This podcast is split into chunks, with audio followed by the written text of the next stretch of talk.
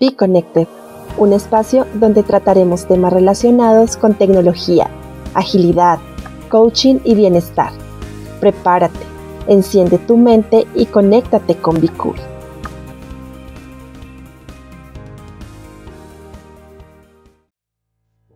Hola, bienvenidos a nuestro episodio Rompiendo la burbuja, donde exploraremos el síndrome del trabajador burbuja, un fenómeno laboral cada vez más común en nuestra sociedad actual.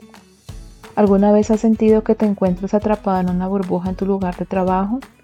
¿Experimentas agotamiento constante, estrés crónico y falta de satisfacción en tu vida laboral? Si es así, es posible que estés experimentando el síndrome del trabajador burbuja. Soy Nelly y en el episodio de hoy exploraremos las señales de alerta de este síndrome, cómo afecta nuestra salud y relaciones personales, así como estrategias para prevenir y recuperarse de este estado agotador. Acompáñame a descubrir cómo romper la burbuja y recuperar un equilibrio saludable entre el trabajo y la vida personal. Para comenzar, es importante entender qué es el síndrome del trabajador burbuja. Este se refiere a la dificultad que encuentran los empleados para desconectarse de sus obligaciones laborales. La persona se aísla de forma voluntaria o involuntaria del mundo debido a su trabajo remoto o a su dedicación excesiva en el ámbito laboral, que pierde totalmente la conexión y descuida su vida personal y relaciones sociales. ¿Te suena familiar? No eres el único. Ahora conozcamos cómo surgió. Este es un fenómeno, otro, que se detonó como consecuencia de la transformación digital y el incremento del trabajo en remoto en todo el mundo. Si de por sí antes de la pandemia, habían algunas personas que por su personalidad se les dificultaba comunicarse, ser extrovertidos, hablar con sus compañeros de trabajo. Con la llegada del home office pandémico que vivimos algunos, donde en muchas ocasiones se desdibujaron la línea entre la oficina y la vida personal, este fenómeno se incrementó. En un mundo cada vez más conectado y con altas expectativas de rendimiento, es común que muchas personas se sientan presionadas para estar siempre disponibles, responder correos electrónicos fuera del horario laboral, sacrificar su tiempo personal en favor del trabajo. Esta mentalidad puede llevarnos a una burbuja, donde el trabajo se convierte en nuestra única realidad. Esto puede generar un impacto negativo en la salud física y mental, así como en la productividad y en la calidad de nuestro trabajo. Pero entonces, ¿qué lo causa? Bueno, existen varios factores que pueden contribuir al desarrollo del síndrome del trabajador burbuja. Entre ellos se encuentran una cultura laboral que promueve la sobreexigencia y el trabajo constante, el miedo al fracaso y la necesidad de demostrar constantemente nuestro propio valor, la falta de límites claros entre trabajo y vida privada, la sensación de no poder desconectar del trabajo y la presión constante para estar disponibles y conectados. Además, el aislamiento social y la falta de interacción con nuestros compañeros de trabajo tampoco ayudan.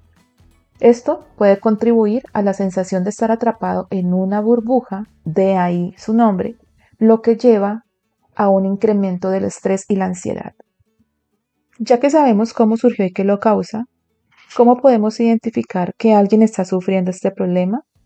Entre las principales características de las personas que sufren el síndrome del trabajador burbuja, podemos destacar las siguientes.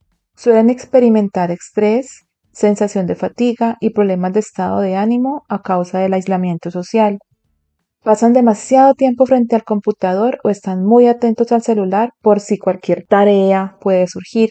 Como consecuencia de la característica anterior, son muy dependientes de la tecnología, el Internet y a estar en lugares que le permitan siempre estar conectados. Si alguna de estas condiciones falla, el estrés aumenta considerablemente.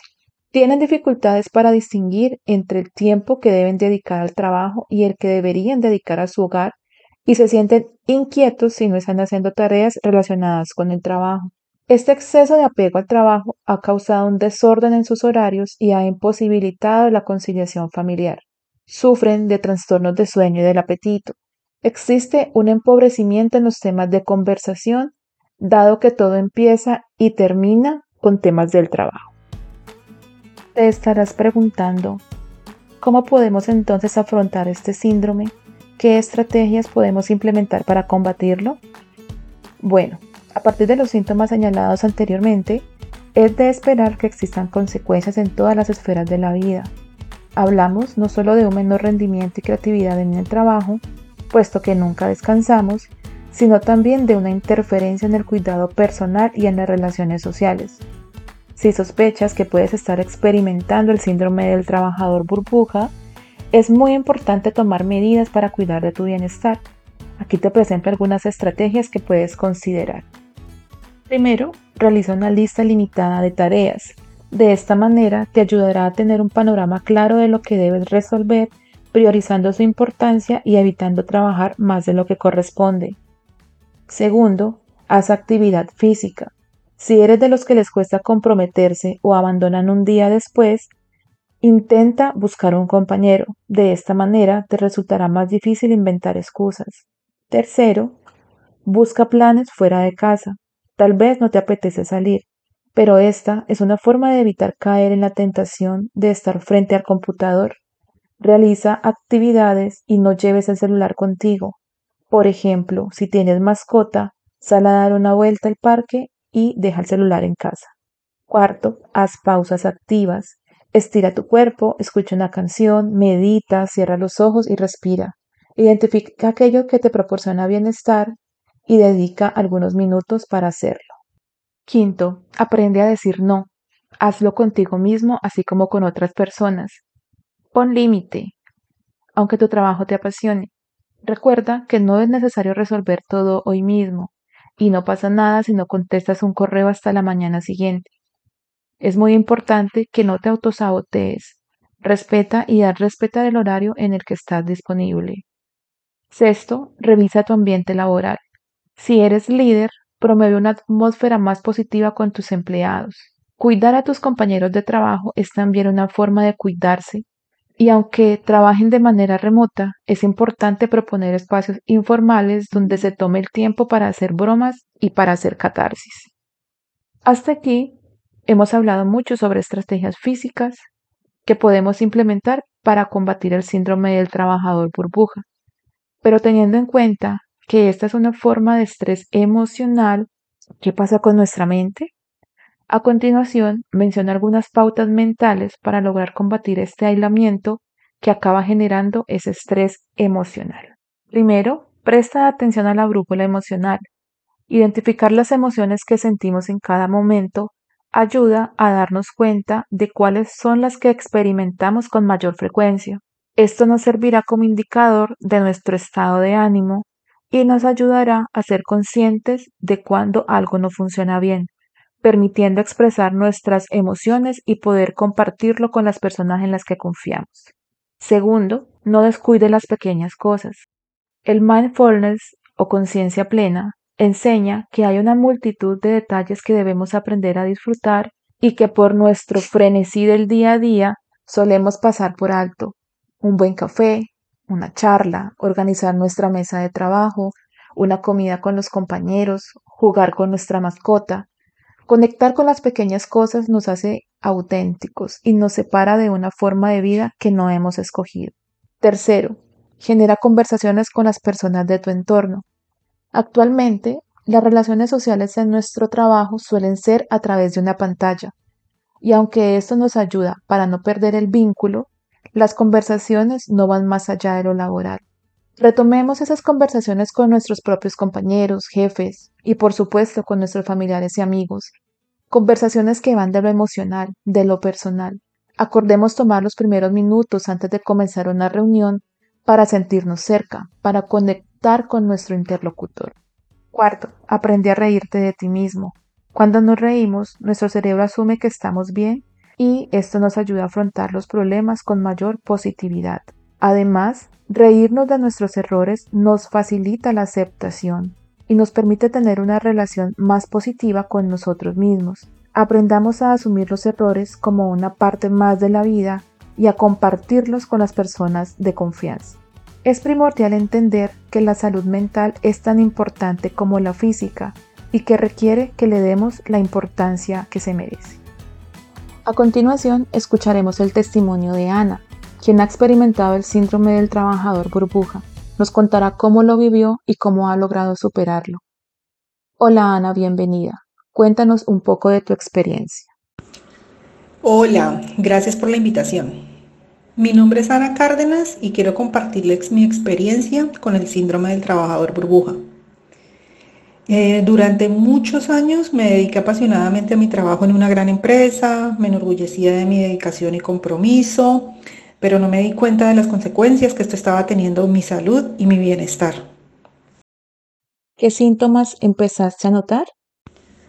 Comencé a notar los primeros signos del síndrome del trabajador burbuja cuando mi vida personal y social se vieron afectadas drásticamente. Pasaba largas horas en la oficina, incluso llevándome trabajo a casa los fines de semana. Mis relaciones personales se deterioraron ya que no tenía tiempo ni energía para dedicarles. Estaba atrapada en una burbuja donde el trabajo era mi única prioridad. Con el tiempo los síntomas empezaron a manifestarse más claramente, me sentía agotada física y mentalmente, pero seguía presionándome para hacer más y más. Las noches en vela se volvieron frecuentes, ya que mi mente no dejaba de dar vueltas pensando en las tareas y responsabilidades que me esperaban al día siguiente. Mi salud comenzó a resentirse y desarrollé problemas de sueño, dolores de cabeza y ansiedad. ¿En qué momento dijiste, ya basta? ¿Tengo que buscar ayuda? El estrés se volvió mi compañero constante y el equilibrio entre mi vida personal y laboral se desvaneció por completo. Mi estado de ánimo se volvió irritable, me costaba disfrutar de las cosas que solían hacerme feliz, me sentía atrapada en una espiral sin saber cómo salir de ella. Entonces fue en ese momento que me di cuenta que necesitaba hacer un cambio, busqué ayuda, comencé a aplicar estrategias para romper la burbuja que me había atrapado, establecí límites más claros en mi trabajo, aprendí a delegar tareas y a priorizar mi bienestar, empecé a dedicar tiempo a actividades que me apasionaban y a reconstruir las relaciones personales. No fue un proceso fácil. Me enfrenté a resistencia tanto interna como externa. Sin embargo, poco a poco fui recuperando mi equilibrio y mi bienestar.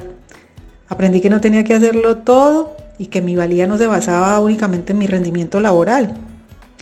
La vida es mucho más que trabajo y debemos aprender a encontrar un equilibrio saludable. ¿Cómo te sientes ahora? Hoy puedo decir que estoy en un mejor lugar. Yo sigo comprometida con mi trabajo, pero ahora también me cuido y disfruto de otras facetas de mi vida. Ana, ¿qué consejo le darías a las personas que se pueden estar identificando contigo en este momento? Un consejo es que si te sientes atrapado en una espiral de estrés laboral, no dudes en buscar ayuda, en establecer límites y tomar medidas para recuperar tu bienestar. Y recordar que tu salud y felicidad son igualmente importantes. Gracias Ana por compartirnos tu experiencia. Nos estamos acercando al final de este episodio, pero antes recordemos que el síndrome del trabajador burbuja es una realidad en nuestra sociedad laboral actual, pero no es un destino inevitable. Al tomar conciencia de este fenómeno y al tomar medidas para cuidar de nuestra salud y bienestar, podemos romper con esta burbuja y encontrar un equilibrio más saludable entre el trabajo y la vida personal. Ten en cuenta que tu bienestar es primordial y que tienes el poder de tomar el control de tu situación. Recuerda que siempre es importante buscar ayuda profesional si sientes que estás experimentando síntomas graves o que afectan significativamente tu vida diaria. Y hasta aquí llegamos con este episodio Rompiendo la burbuja. Gracias por escucharme y espero que hayas encontrado esta información útil.